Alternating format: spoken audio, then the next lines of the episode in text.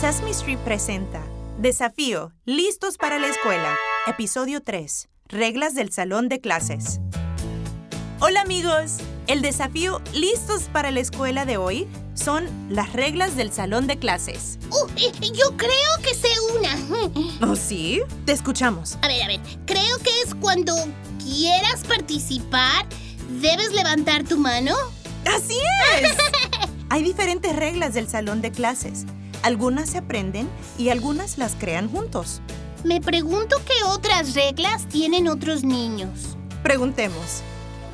Quisiera saber sobre las reglas en la escuela. ¿Hay alguna regla en la escuela que deban seguir? Sí. No tocar ¿No tocar? a otras personas. Ah, es muy importante. ¿Ustedes tienen reglas? Fuera manos. Cuando el profesor habla, no puedes hablar. Si pudieras hacer una regla que todos tuvieran que seguir en la escuela, ¿cuál sería? Mm, no tocar. Ah, sí, es muy importante. Así escuchas lo que están diciendo, ¿verdad? Me pregunto qué piensan mami y papi sobre sus reglas del salón de clases. Está claro que los niños son niños. Y a veces es travieso, muy travieso, pero necesita que lo guíen y está bien. A veces a su edad entendemos muy literal las reglas que se hablaron sobre no tocar, y se confundió un poco cuando quería abrazar a su amiga y después pensó, espera, ¿no debería hacer esto? Creo que esas son algunas pláticas difíciles que tuvimos y pensamos en la interpretación de las reglas y cómo te dejas llevar por el significado literal y lo que realmente significa.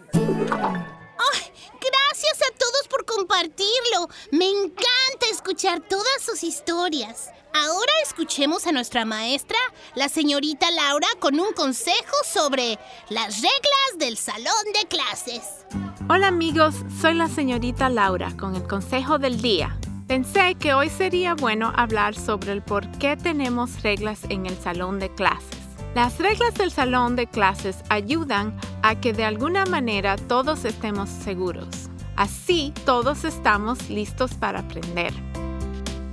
Gracias por el consejo, señorita Laura. Muy bien. Ahora es tiempo para practicar algunas de las reglas más importantes del salón de clases. Seguir instrucciones. Pongamos a prueba sus habilidades para seguir instrucciones con el juego Sigue ese sonido.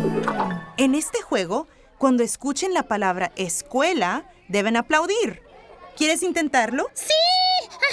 Creo que puedo hacerlo. A ver, cada vez que escuche la palabra escuela, aplaudo. Ok, muy bien. Estoy lista.